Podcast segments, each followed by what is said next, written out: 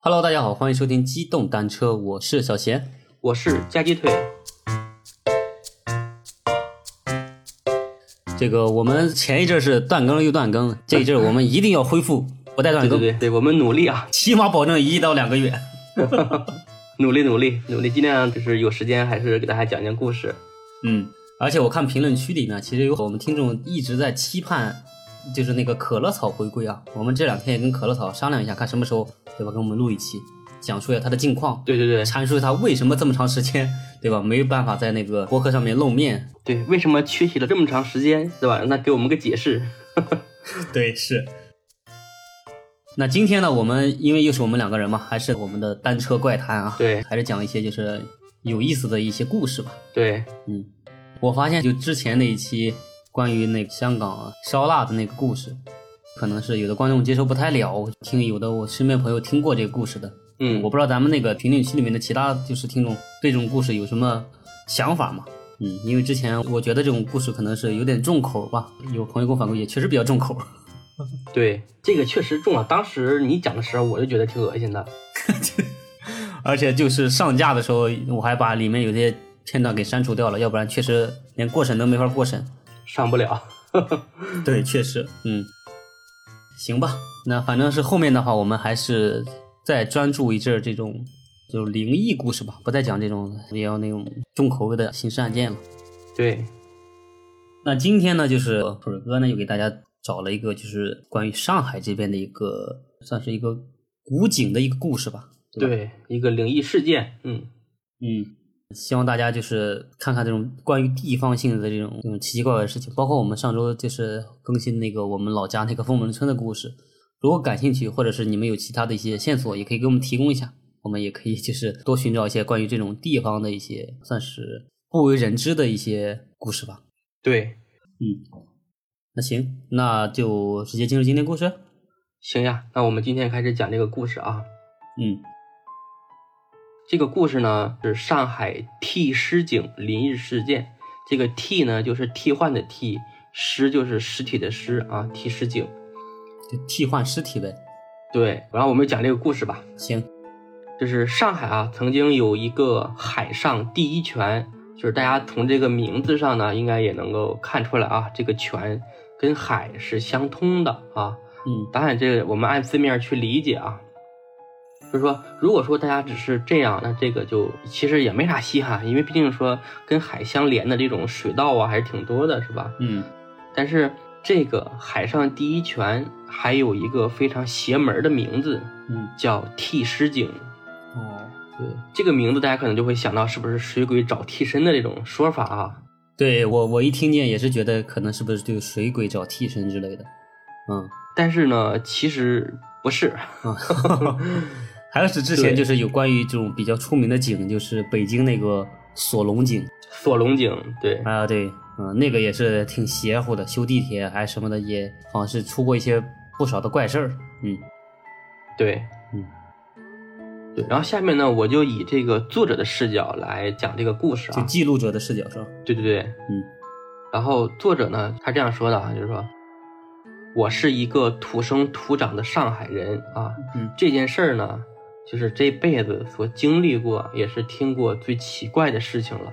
嗯这个故事呢，是发生在一九七六年的夏天，嗯就是那年呢，他才十岁，父母带着我去看望我爸的一个老战友，他家呢就住在靠近普陀区甘泉路沪泰路那附近的某一个小区里面。嗯然后我记得当时好像是坐七十八路公交车去的，下车的那个车站就叫平利路西乡路站。如果有普陀区的朋友啊，大家感 兴趣也可以去那边看一看嗯啊。爸爸的老战友住在车站附近的一个老式小区里面，就那个村子呢是很老很旧的那种村儿。嗯，我估计现在可能那儿的人可能都已经通过拆迁发财了吧。有可能哦我估计 老普陀，你看，对，而当时那个村儿的规模呢也不大，然后住户呢也不多，然后这个这个小区呢就是环境挺好的，嗯而且里面呢还有一个小花园儿，嗯而这个花园里面呢还有一个小湖。对，确切的说应该叫水塘，不是很大，就是几百个平方的样子。私人花园啊，对，这个爸爸的战友就跟他们讲说，这个湖啊特别奇怪，它面积吧不大，但是呢，你夏天人到了这个湖边啊，就不会感觉到热，就是冬天呢，不管多冷，这个湖面呢也不会起一点冰碴。哦，对，应该温度比较恒定。嗯，对，作者说就是四十年前啊，上海比现在要冷多了，当时可能经常起那种冻，那种那种怎么说？打冰坠子是吧？冬天的水面儿，对，经常会起冰吧，这样子。然后这个湖边儿呢，用鹅卵石铺了一圈石子路，嗯然后呢，逛到这个湖后边儿啊，嗯就能看见有一个牌子上，一个石碑上写着嗯“海上第一泉啊，就这个湖对吧？”。对，哦，原来不是井不，你先听我讲啊，啊，这个湖叫海上第一泉，然后因为这个天长日久啊，上面的字儿都看不清楚了。嗯这里的居民啊，就在这个湖边锻炼呀、散步，然后呢，也有人在湖边钓鱼。嗯，就有一天啊，有人从这个湖里面呢钓起了一条海鱼。 你想在普陀里面钓到海鱼，其实还是有点奇怪的哈。对，对，然后大家呢也都是嗯很奇怪啊，也说不出个原因。然后后来呢，就有一种说法说，这个湖面上上面是淡水，然后呢下面是海水，然后直通大海。嗯但是呢，这个钓起这个海鱼啊，只是这个怪事的一个开端。嗯然后从这个年底啊，就是我去这个叔叔家嗯，逛的时候，这个海上第一泉呢发生了更诡异的事情。嚯，村里呢有个老人在湖边遛弯儿，嗯然后呢，对吧？一不小心，然后脚一滑，就掉进了这个小湖里面，嗯，没出来。老头儿掉进以后啊，因为村里的邻居就去救，会水的人呢也下水，把湖里啊能够到看到的地方是吧？嗯，对全都摸遍了，就是没找到尸体。嚯，就跟化了一样，消失了对吧？对，就是前面咱也说过，啊这个湖面呢只有几百个平方啊，按理来说其实哦很好找的人下去找是很很好找的，对。嗯，而且那个老头他掉进去，好像就听的意思是直接掉进去就扑腾都没扑腾，直接没了是吧？是的，是的，对。嗯后来呢，派出所的民警就来了，然后觉得这么小的水塘，说怎么会找不到人呢？嗯对吧？咱们就把湖面给抽干了，然后就协调旁边工厂的工人把水泵给抬出来，几台水泵同时作业，嗯没多久就把湖水给抽干了。大家这一看啊，这湖水最深也就四五米的样子，嗯，湖底这个鱼虾倒是不少，可是呢，这个老头的尸体就是没找到，消失了就，是那么小的湖，消失了。对，就不知道哪儿去了。对对对。然后等这个水呢全部抽干以后啊，大家就在湖中心最深的地方嗯，发现竟然有一口井。哦，掉井里了对吧？你先听我讲完啊，嗯就是这个井呢不大，然后井台的造型啊，就像过去在电视里看到那种老井一样啊，就是嗯四个方向的石板交错排列，然后封着这个井口。嗯对它呃这个石头中间的间隙啊，就是一个大人的头进去了，肩膀就进不去了，所以呢就不是很大井口。嗯对，大家看到这个场景啊，就想这个人呢会不会是掉井里了？嗯然后工人呢就壮着胆子啊，把这个泵放井里面继续抽，然后抽了这个老半天，就只看见这个水泵啊抽出来水，但是井里的水位呢是一点儿也不下去。对，嗯然后天黑了呢也没抽完，就想第二天再抽。嗯结果呢，到了第二天，湖里的水啊全满了，然后就那就没法抽了，是吧？嗯我抽一天，就只要一停下来，就马上就满，就没辙，就只能放弃了。嗯，这老头儿也不找了对吧？对，嗯然后大家就就不了了之了嘛，对吧？嗯然后当时呢，村里呢有个小伙伴儿胆子啊特别大，这个小湖里啊掉进去人以后，在家长的警告下，孩子们就都不去那儿玩了，对吧？嗯因为小孩还是很 很害怕的。但这个孩子不胆子大，然后呢就一直拉着 拉着这个我去玩儿。我心里虽然害怕，但也不能在他面前示弱，对吧？孩子之间相互逞能哈。对，然后呢，又跟他去了。小孩玩起来之后，那肯定啥也不顾了，是吧？不管不顾，然后在那个湖边玩的时候，正开心呢，然后又听到扑通一声，抬眼就看见一个女人掉进去了。嗯然后周围呢一些大人也看见了，但是这个比较奇怪的是啊，就是这个女的在下沉的时候啊，也不叫也不闹，然后呢一点反抗跟自救的动作都没有，然后就沉下去了。嗯旁边人啊想救都来不及。然后当时呢，我正好离得不远，就往湖里看，哇不得了啊！清清楚楚就看见水下有个东西把人往下拉，我去，那不大啊。那东西呢，遍体红色长毛，好像动物园里的小猴子，伸着一只爪子，死死抓着那个女人的腿，我去，然后就往下拽。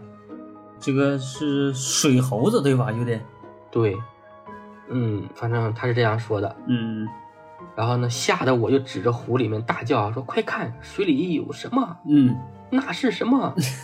周围人呢越来越多，对，声音很大。然后不知道我是没喊出来，还是没人听见，就没人搭理他。嗯，但我估计大人可能以为说，他是看见那个人在往人在往下沉，可能成年人呢会觉得说要救人是吧？他不会说看到这个小孩啊说里面有东西是吧？嗯嗯他当时啊就急得跳脚，然后忽然啊就又看见水里那个东西就转过头来，死死地瞪着我。嗯他这下呢就看清了，是一张黑黑的猴子脸，嗯，就是脸上那对猴眼都是血红血红的，我去，然后充满了邪气。嗯当时我就觉得浑身毛孔都炸起来了，嗯后脊梁一阵发寒。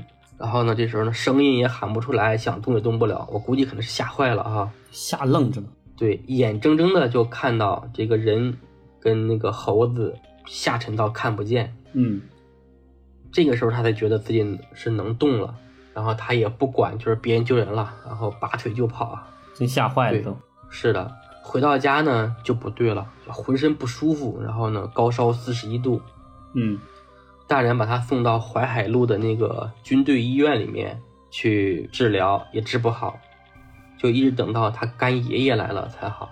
嗯他干爷爷是懂那些这些灵异事件的啊，啊，不知道从哪儿啊弄了点红线把我捆上，嗯，又拿两根小树枝在我身上拍打。抽打他是吧？我估计小树枝是桃木，对对对，嗯嘴里念着这个听不明白的什么什么咒语啊，出了一身汗，然后第二天就好了。